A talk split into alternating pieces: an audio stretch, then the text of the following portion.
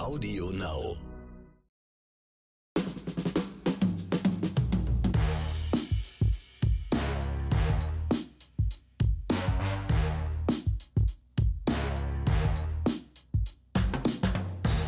Willkommen zu einer neuen Episode von Oscars und Himbeeren. Hier sind wieder Exemax, mein sehr geschätzter Kollege. Ach, danke. Ja, hi. Ganz gerührt. Und ich. Ihr merkt immer, wie leicht man ihn zum Rühren bringen kann, ne? Man muss nur immer so Floskeln einbauen wie geschätzt und, und schon freut er sich. Apropos rühren. Da bringst du mich auf eine gute Idee. Hier mal die große, äh, die Frage, die die äh, Welt eigentlich spaltet. Rührt ihr eure Joghurts und Puddings oder löffelt ihr sie nur? Ich schüttel sie. Kannst du auch machen. Ja, aber das Schütteln gilt, äh, zu den, gehört zu den Gerührten. Bist du, da bist du im, im richtigen Team. Das ist schon mal gut. Okay. Und, und was ist, aber du hast mir das schon mal erzählt, aber was ist da jetzt die, die Pointe an der ganzen Geschichte? Nein, es, es gibt tatsächlich äh, Menschen, die äh, schwören darauf, dass man alles an Joghurt, Pudding, was man so kennt, auch egal ob geschichtet oder nicht, löffeln muss. Ich sage ganz klar, die müssen alle gerührt werden, weil nur dadurch entfacht der wahre Geschmack des Ganzen. Ich verstehe natürlich diese Leute, die diese einzelnen Schichten immer essen wollen, aber na klar, Nee, ich finde, er muss gerührt werden. Außer, arme Völker. aber was ist beim Pudding, der so Sahne oben drauf hat und so? Wird gerührt, natürlich. Das, das würde ich nie rühren. Doch, da, gerade der muss gerührt werden. Doch, da doch, muss, doch. Erstmal muss die Sahne oben runtergelöffelt werden. Ja, da, da kannst du auch eine Schlagsahne so im Hals halten und abdrücken. aber es heißt, wenn du dir, wenn du dir ein Eis mit Sahne kaufst, dann ver vermischst du auch die Eiskugel mit der Sahne oder ja, das vermischt sich ja irgendwann von alleine. Das ist ja äh, durch, wenn es langsam schmilzt, kommt es ja von alleine. Irgendwie Aber wir sind kein kulinarischer Ja, Podcast. Außerdem machen sich gerade vollstfreundliche Gedanken in meinem Kopf gerade, also Bilder in meinem Kopf gerade auf. Aber Uh. gut. äh, nur das wollte ich erreichen. Vielen Dank. Ja, wir sind hier wieder bei Oscars und Himbeeren. Heute wieder eine ganz klassische Episode. Wir haben wieder Oscars im Gepäck, eine Zuhörerin-Empfehlung Richtig. und die obligatorische Himbeere heute wieder, die heute von uns beiden präsentiert wird, die aber nicht nur böse ist, es ist halt eine Licht- und Schattenhimbeere. Nicht? Genau, also, genau. So viel dazu. Es ist keine Ronny Rühl on Fire, ich hasse die Welt Himbeere. Nicht? ja, du kannst jetzt kurz nochmal, würde ich sagen, unsere, unsere, unsere Zuhörerin-Empfehlung präsentieren. Genau, die Silvia hat uns äh, geschrieben und sie empfiehlt uns dringend die äh, Serie Mate, die auf Netflix läuft. Und Silvia, ich werde sie, ich hatte sie sowieso auf dem Tableau und durch deine Empfehlung bin ich jetzt noch mehr angehalten, sie natürlich zu schauen. Und ich äh, werde es versuchen, dass wir auch schon, dass ich auch schon nächste Woche dann darüber äh, berichten kann, was ich davon halte, wie ich es finde und so weiter. Aber ihr wisst natürlich alle, der ähm, Axel muss auch noch normal arbeiten. Also deswegen Ein ganz klein wenig, ja. seid nicht immer so böse, ja. Es ist nicht, dem Axel, der Axel hat nicht so ein Live wie Ronny, der im Grunde, ja, der sich 25 James Bond-Filme in einer Woche reinboxen kann. Axel muss auch arbeiten gehen. Und weil, und weil Axel so viel arbeitet, kann Ronny sich, kann Ronny halt sich die Sonne auf dem Feld halten. Einer muss ja den, die Goldbarren irgendwie ins Ja. Haus bringen. Da gibt es einen wunderbaren Song von äh, Farin Urlaub, äh, Ich liege am Strand, also am Strand. Äh, den könnt ihr euch mal anhören, da geht's darum. Also, Richtig. Er, er singt über, über Axel, aber er singt auch von Ronny. Er wusste schon damals, wie gut wir sind. ja, und damit äh, kommt jetzt unser, unser obligatorischer, mega krasser Jingle und dann switchen wir zum ersten Oscar.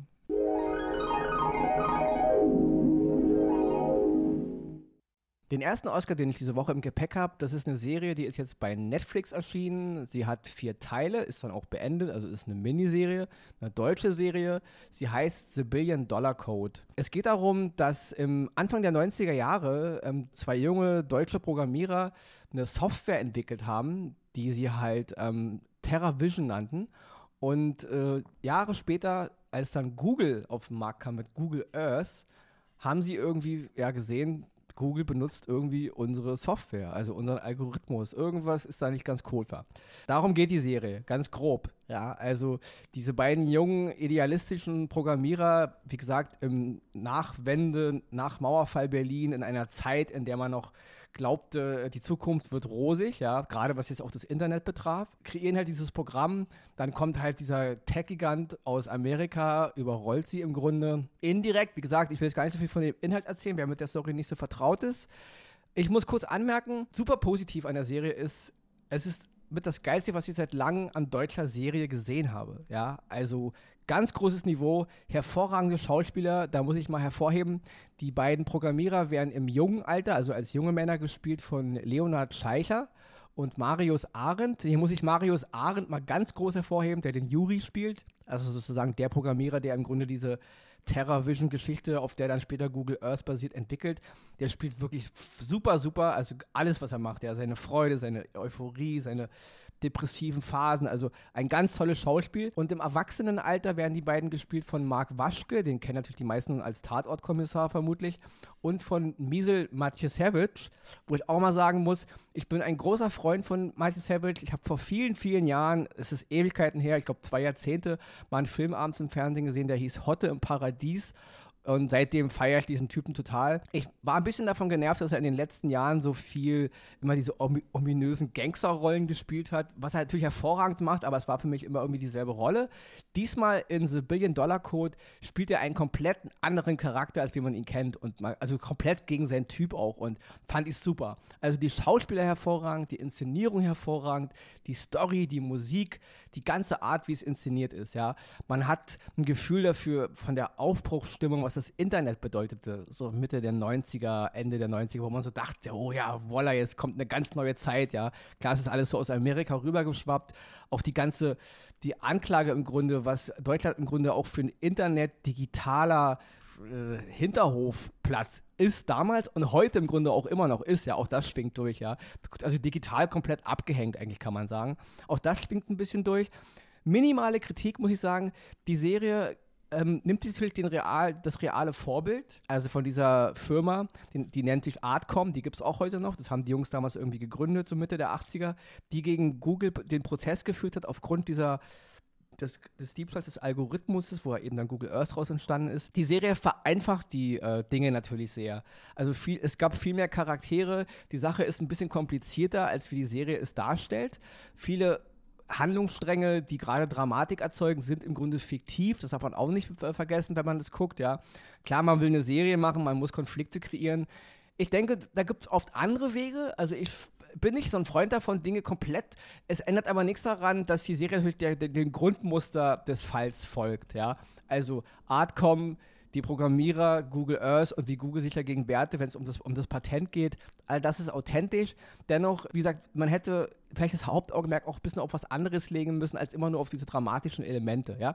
Aber das ist wirklich Meckern auf hohem Niveau. Es ändert nichts daran, dass diese vier Teile einen fesseln mitnehmen, sie eine tolle Geschichte erzählen über, das, ähm, über die Anfänge des Internetzeitalters, über das, was Computer oder was Algorithmen in unserem, in unserem Leben eigentlich bedeuten, auch wo die Reise hingeht und was eben auch gerade in Deutschland viel verpennt wurde. Ja. Und das alles gefüllt auch äh, von wunderbaren Darstellern, auch nochmal kurz zu erwähnen ist die deutsche Schauspielerin Lavinia Wilson, die ich öfter schon mal gesehen habe. Eine, ja, eine sehr herbe Schauspielerin, aber ich finde sie immer toll, wenn ich sie sehe. Ja, sie spielt hier die Anwältin, die, die diese beiden Männer vertritt gegen Google, also ihr Team. Ja, sie hat ein Team auch noch.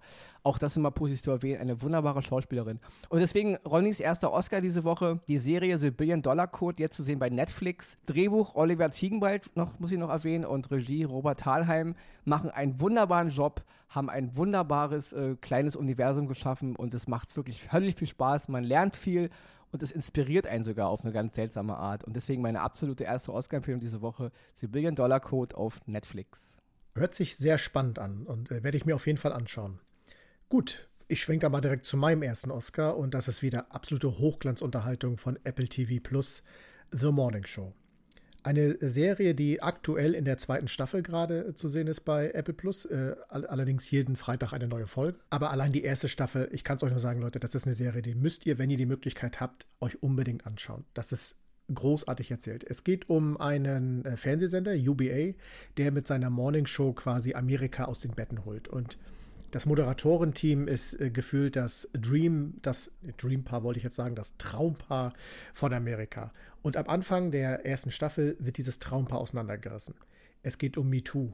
Es geht um Belästigung am Arbeitsplatz. Es geht um Dinge, die im Fernsehsender passieren, die offenbar jetzt zutage kommen. Mitch Kessler ist die Figur, die ähm, angeklagt wird und die wird gespielt von Stephen Carell. Und über Stephen Carell müssen wir nicht sagen, er ist ein großartiger Schauspieler und er spielt auch diese Rolle sowas von überzeugend und auch sowas von, dass man als Zuschauer wirklich davor sitzt und sagt, Junge, siehst du das nicht, wo du gerade deine Probleme hast? Einfach grandios. Also das, das nimmt einen mit, das ist spannend. Seine äh, Partnerin, Moderationspartnerin ist Alex Levy, gespielt von Jennifer Aniston. Und ich dachte erst, ah, bei Jennifer Aniston, man kennt sie immer so aus Komödien und äh, Comedy und sonstiges. Es ist, wie, wie ich damals schon bei Kylie Coco gesagt habe, man vergisst es sofort, die ist sowas von drin in der Rolle und man nimmt ihr das sofort ab und die spielt das so grandios und kann ich echt nur sagen, Chapeau. Die dritte im Bunde ist Bradley Jackson, gespielt von Reese Witherspoon. Und auch da müssen wir nicht viel sagen.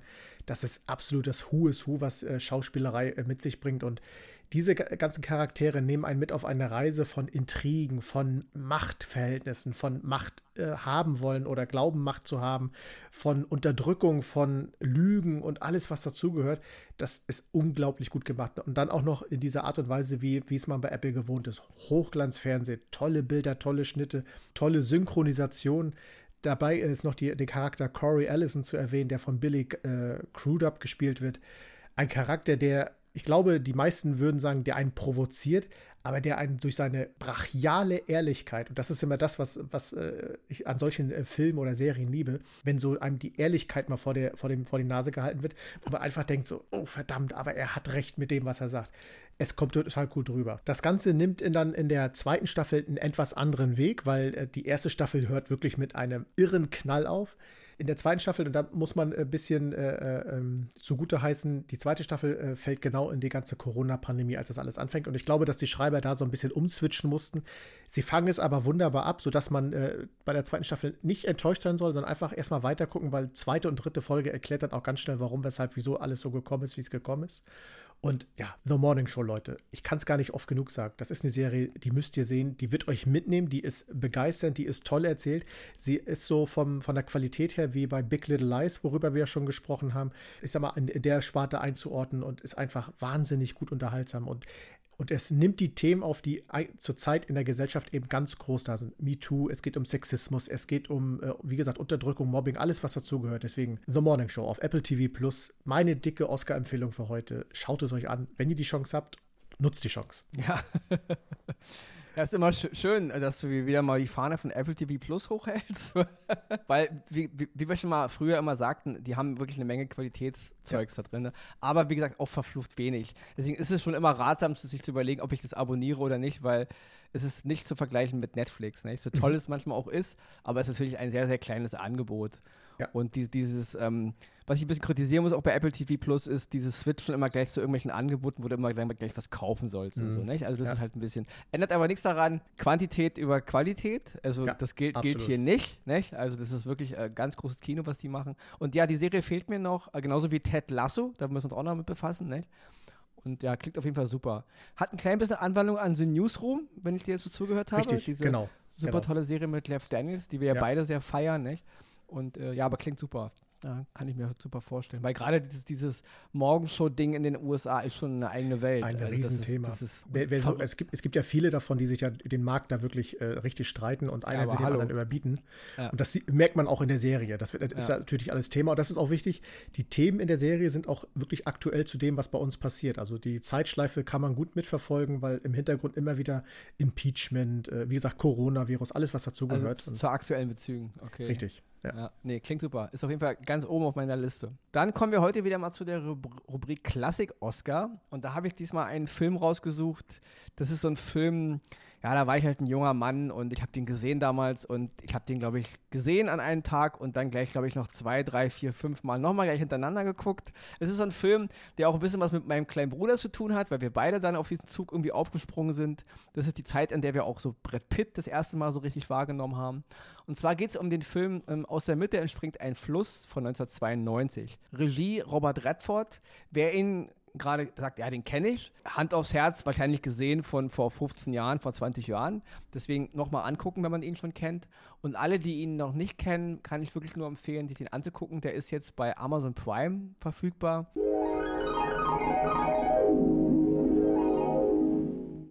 Ja, was soll ich zu diesem Film sagen? Ich muss mich jetzt wirklich ein bisschen zügeln. Also, um es auf den Punkt zu bringen, aus der Mitte entspringt ein Fluss, hat damals, als ich den gesehen habe, in meiner Erziehung als Mensch, worüber ich danach so nachgedacht habe, auch beim Gucken, mehr ausgelöst, als zum Beispiel meine beiden Eltern in ihrem ganzen Leben mir als Mensch vermittelt haben. Ja, also äh, wer ein bisschen mit Ronnys Geschichte vertraut ist, der weiß, mein Elternhaus war nicht so prickelt. Ja, also deswegen kann man jetzt nicht gleichsetzen mit anderen Elternhäusern, an denen alles Tutti läuft, bei uns war es nicht Tutti.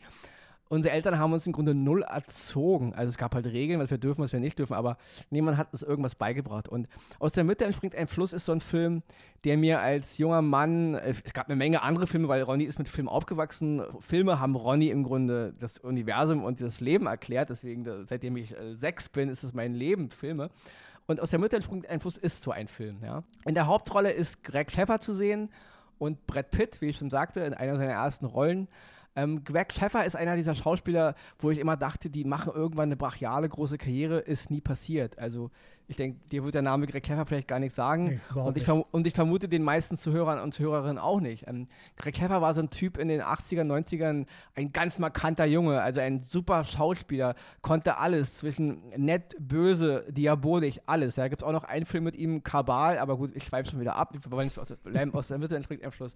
Greg Sheffer hat leider nicht die große Karriere hingelegt. Dasselbe gilt für Emily Lloyd, die in dem Film seine Freundin und spätere Frau spielt. Auch sie hat im Grunde danach keinen großen Karrierestart hingelegt.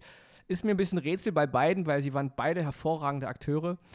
Es geht in, aus der Mitte entspringt ein Fluss, ist eine Familiengeschichte. Sie basiert auf dem Roman, der auch so heißt, im Original heißt er River Runs Through It von 1976. Den hat Robert Redford irgendwie gelesen in den 80ern und wollte daraus einen Film machen und da ist es eben Anfang der 90er dann zugekommen. Es ist eine Geschichte über eine Familie, über zwei Brüder, Anfang des 20. Jahrhunderts in Montana, in der Nähe in der Stadt Missoula. Es geht halt darum, ja, was fange ich mit meinem Leben an, was bedeutet das Leben? Es geht aber auch viel eben ums Fischen. Ja, das klingt ein bisschen strange, aber die beiden sind halt Fliegenfischer. Und, also weil ihr, ihr Vater, ein Pastor in, in dem Ort, hat die Jungs auch so erzogen. Also sie haben, sie betrachten das Leben im Grunde auch durchs Fischen. Und das, der Film, sage ich mal, es gibt Kritiker, die sagen, der Film greift jetzt nicht die super großen Elemente des Romans auf. Weil der Roman ist auch ein bisschen er hat nicht so eine richtige Story, der man folgen kann. Es ist auch viel in, in, Gedanken, was passiert. Und deswegen ist es schwer gewesen, daraus einen Film zu machen. Was nichts daran ändert, dass Robert Redford es für, aus meiner Meinung nach wunderbar geschafft hat, die Quintessenz dessen, was Norman McLean, also so hieß der Autor und so heißt auch die Hauptrolle, die von Greg Clever gespielt wird, versuchte zu erzählen. Die Quintessenz wird schon eingefangen. Und wenn man den Film sieht, ja, es ist ein wunderbar bebildertes Drama. Es ist auch die Musik von Mark Ischel, muss ich nochmal hervorheben. Einer der Soundtracks, den man sich damals sofort gekauft hat. Ja, auch gerade mit meinem kleinen Bruder. Wir feiern den Film heute noch, ja. Es ist ein wunderschöner Film. Melancholisch, romantisch, äh, naturverbunden, ja, lebensbejahend, trotz der, der Drama-Elemente, die das Leben mit sich bringt. Ja, also ich kann wirklich nur jedem empfehlen, sich den Film anzugucken. Natürlich vergisst auch wieder mal die heutigen Sehgewohnheiten. Es ist sehr ruhig erzählt, es ist äh, einfach erzählt, aber es ist wunderschön erzählt. Und deswegen meine absolute Mega-Klassik-Oscar-Empfehlung diese Woche.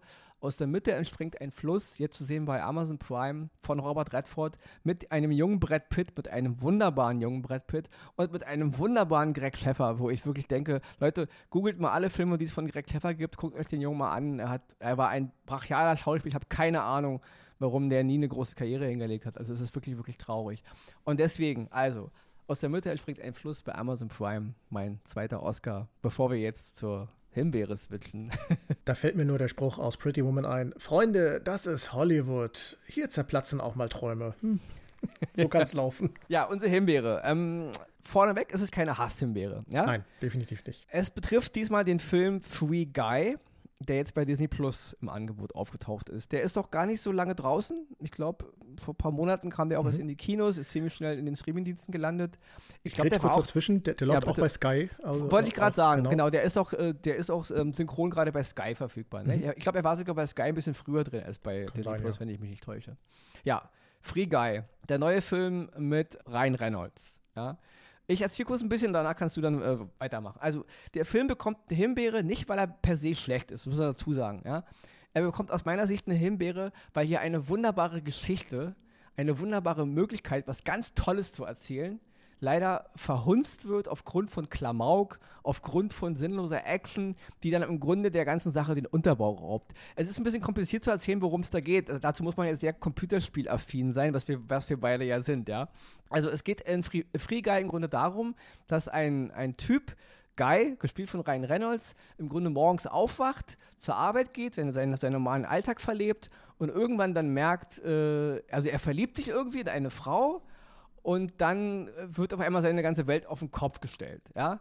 Und wir als Zuschauer merken dann, Guy ist im Grunde Teil einer Open-World-Computerspielsimulation. Er ist im Grunde nur ein, im Original heißt also ein NPC, ein Non-Player-Character, bei uns heißt es ein Nicht-Spieler-Charakter. Das sind halt immer diese Figuren, die, wenn wir in einem Online-Spiel sind oder in einem, auch in einem Single-Spiel, die wir einfach äh, über den Haufen ballern oder die wir halt äh, ja, benutzen, um oder irgendwas wie ich, zu tun. Äh, ja? mit meinem Taxi äh, an einen anderen Ort bringen, weil sie dahin möchten. Ganz oder friedlich. so, ja. Ich, muss dazu sagen, also genau, also Guy ist halt so eine Computerfigur, die aber nicht weiß, dass sie eine Computerfigur ist. Mhm. Guy entwickelt im Grunde auf ein, aufgrund eines, Algen, eines alten Algorithmus eine Art KI und wird im Grunde, kriegt eine Art Bewusstsein innerhalb des Spiels. Jetzt gibt es natürlich irgendwann Konfrontation, dass er merkt, irgendwas stimmt mit meiner Welt nicht. Und dann gibt es halt diese anderen Leute in dieser Welt, die echten Spieler mit ihren Avataren, die da halt rumrennen und ihr Gedöns halt zu so tun, was wir halt so tun die, wer schon mal GTA 5 gespielt hat zum Beispiel, der weiß genau, wovon wir reden, ja. Es ist im Grunde eine GTA 5, ein bisschen Fortnite, ein bisschen noch andere Games mit rein, aber eine Mischung aus allem. Genau. Ich fand aber das meiste, das meiste, was ich erkannt habe, war GTA 5. Das war für mich so, eigentlich, das war so die Blaupause, fand ich ein bisschen, ne?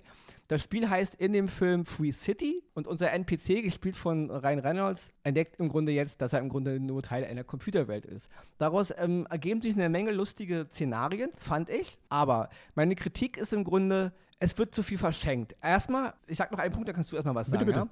Ja? Ryan Reynolds ist für mich die absolute Fehlbesetzung.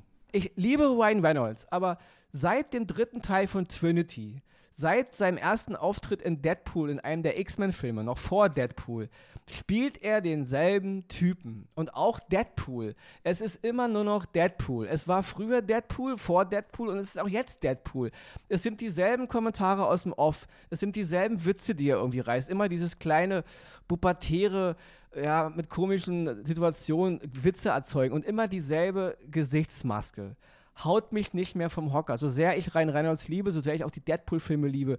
Ich habe im Grunde äh, stellenweise nur Deadpool gesehen. Und mhm. selbst wenn ich alte, äh, alte Ryan Reynolds-Filme heute gucke, wie eben Trinity, der dritten Blade, sehe ich Deadpool. Es ist nur noch Deadpool.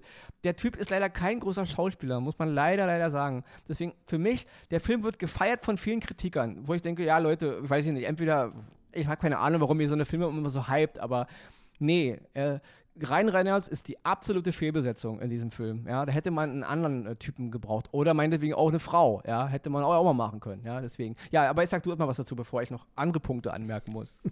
Ja, aber ich, ich stimme dir ja da, äh, zu. Ich fand ja die Idee auch, wie, äh, dieses in, in, diesem Spielleben und wie du schon sagst, es äh, viele GTA-Anwandlungen, wo, wo ich ein großer Fan bin, fand ich super. Aber dann wird das wirklich durch wirklich Verblödung und äh, wirklich ja, ich sag mal, kitschigen Schwachsinn einfach kaputt gemacht. Und das ist sehr schade. Wie, was du sagst mit Deadpool, das, da dacht, das dachte ich gleich in den ersten Sekunden. Als er die ersten Sätze sagt, dachte ich, ach nee, Ryan Reynolds, schon wieder die gleiche Masche. Aber da konnte ich dann drüber hinwegsehen, weil ich, wie gesagt, die Idee dahinter einfach gut fand. Aber es endete dann, oder was heißt es endete? Es äh, ging dann immer wieder in dieses wirklich schwachsinnige, wirklich schwachsinnige Unterhaltung.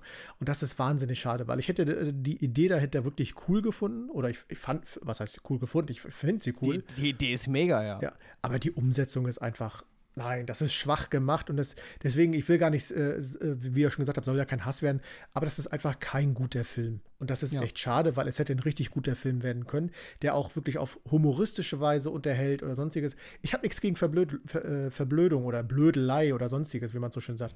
Ich mag Kindsköpfe, beide Filme, die, die, die feiere ich voll ab, weil es da bis zu einem gewissen Grad okay ist und wo die aber nicht weiter drüber geht. Aber hier ist es dann wirklich, ah, nee, dann ist es wieder zu sehr übertrieben, zu sehr gewollt, zu sehr dem Zuschauer aufs Auge gedrückt und das macht das einfach kaputt. Und deswegen gibt es eine deutliche Himbeere, sehr ja. schade. Und man soll es auch nicht falsch verstehen. Es, ich verstehe natürlich Leute, die sagen, hey Leute, es ist doch nur ein Film, ihr sollt doch nur Spaß haben.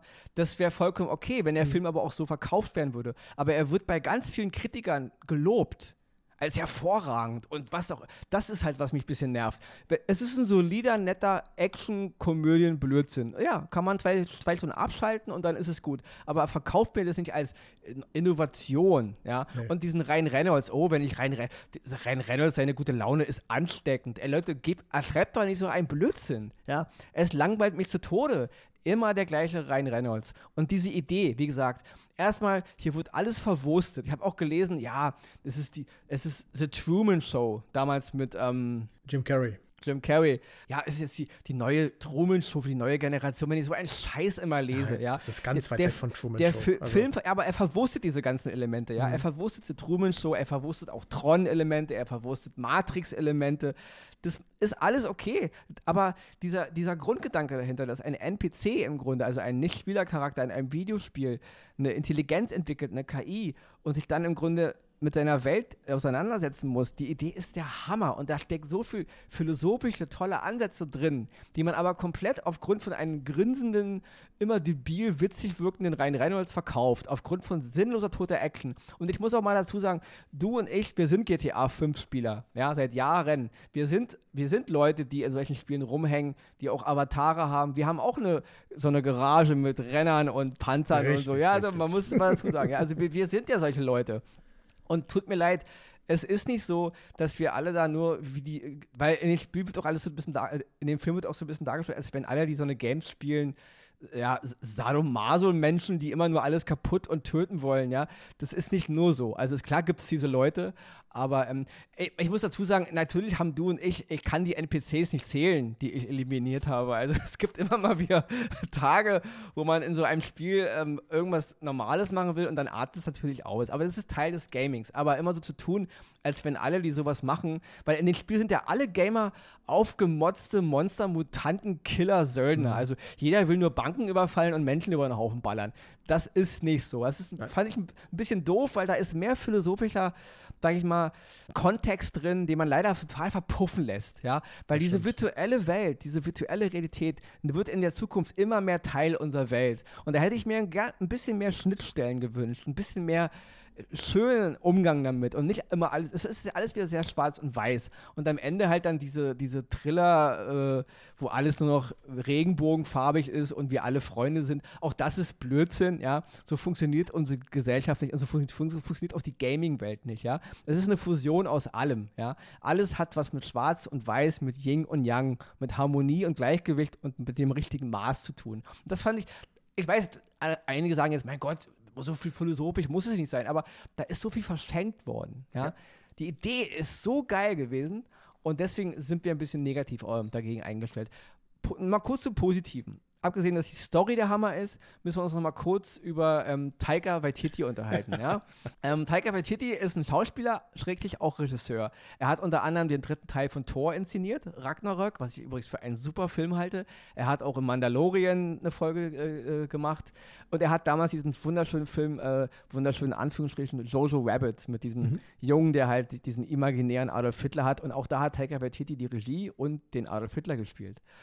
Ja, Taika Waititi spielt in Free Guy den ja, Boss des Publishers der Firma. Übrigens, die Firma heißt Tsunami, aber geschrieben S-O-O-N, also von Soon und Nami, was ich auch geil finde.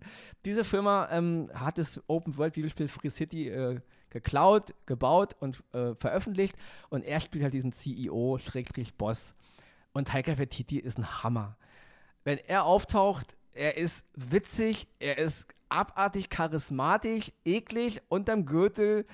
Einfach eine super Performance. Von den, vom Outfit, das Outfit alleine schon, dieses, dieses Genial. Jeansjacken, äh, Stoffmäntelchen, da seine Schuhe.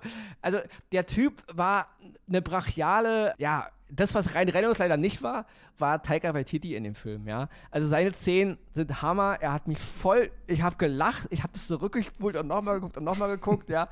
Ich, ich, ja, also, kurz, du musst auch noch was sagen. Also Taika Waititi war der Hammer in dem Film. St- Stimme dir voll ganz, ganz zu. Und das waren ja wirklich die Momente, wo ich immer dachte, jetzt kriegt der Film dann auch wieder die Kurve, weil da war, äh, da war das Level von komödiantisch und alles genau auf dem richtigen, da wo es hingehört. Großartig. Also der, der, der hat dem Film wirklich noch ein bisschen den Glanz verliehen, sodass wir hier wirklich sagen können, kein Hass, aber leider schade, trotzdem eine Himbeere und ja, Pech Ja. gehabt. Und ein Kritikpunkt noch und dann switchen wir auch zum Ende. Was mich sehr gestört hat, ist die Umsetzung der Computerwelt. Also es gab immer Szenen, wo du auf dem Bildschirm gesehen hast, dass es generierte Menschen waren. Wir beide, du und ich, spielen diese Spiele. Und alle, die diese Spiele spielen, so realistisch, dass es echt aussieht, ist es nicht. Nee. Egal. Und das hat uns gestört, ja. Richtig. Wenn, wenn, die, wenn die echte Welt, die, die Free World, äh, die Free City 10 gesehen hat auf dem Bildschirm, war sie computergeneriert. Sehr gut zwar, aber sie war computergeneriert. Wohingegen wir, wenn wir in der Welt waren, es echte Menschen waren, mit ein bisschen Computergeneration aufgrund der Action. Fand ich sehr störend. Es hätte viel besser funktioniert, wenn ähm, die Schnittstelle auch computergeneriert gewesen genau, wäre. Genau. Also ich, dann hätte es mir abgenommen. So habe ich nur gedacht, okay, ihr wollt eine Komödie machen, ihr wollt mal wieder Geld sparen im Grunde und dann, aber dann lasst den Scheiß. Dann, wenn, dann macht's, weil das hat sehr, sehr gestört, weil so funktioniert der Scheiß nicht. Viele Szenen harmonieren und deswegen wird es einfach irgendwann nur ein Blödsinn, Kaugummifilm. Ja, klar, wo zwölfjährige Kiddies am Sonntag ins Kino rennen und da abfeiern und Popcorn sich am Kopf schmeißen, während sie auf ihren Handy spielen. Ja, kann man machen. Da, dafür funktioniert der Film hervorragend. Wenn man ihn als Blödelfilm nehmen will, ist es auch okay. Wenn man mir aber, und über 80% der Kritiker feiern den Film, dann sage ich nein. Ja, entweder habt ihr, ja, Axel zeigt mir jetzt gerade, dass ich meine Schnauze halten soll. Also, Free Guy, wer ihn sehen Himbeere. will, bei Disney Plus oder auch eben bei Sky ist er noch drin, kriegt von uns eine Himbeere. Und jetzt kommt die Zusammenfassung von Frau Verena Maria Dittrich und dann kriegt Axel das Schlusswort und dann ist hier Schicht im Schacht. Die Oscars gehen dieses Mal an The Billion Dollar Code, vierteilige deutsche Miniserie über einen Softwareprozess gegen Google, zu sehen bei Netflix. The Morning Show, US-Dramaserie mit Jennifer Aniston und Reese Witherspoon, zu sehen bei Apple TV Plus. Aus der Mitte entspringt ein Fluss. US-Drama von Robert Redford basierend auf dem gleichnamigen Roman des Autors Norman McLean. Zu sehen bei Amazon Prime. Die Himbeere geht in dieser Woche an Free Guy. US-Science-Fiction-Action-Komödie mit Ryan Reynolds und Taika Waititi. Zu sehen bei Disney Plus und Sky.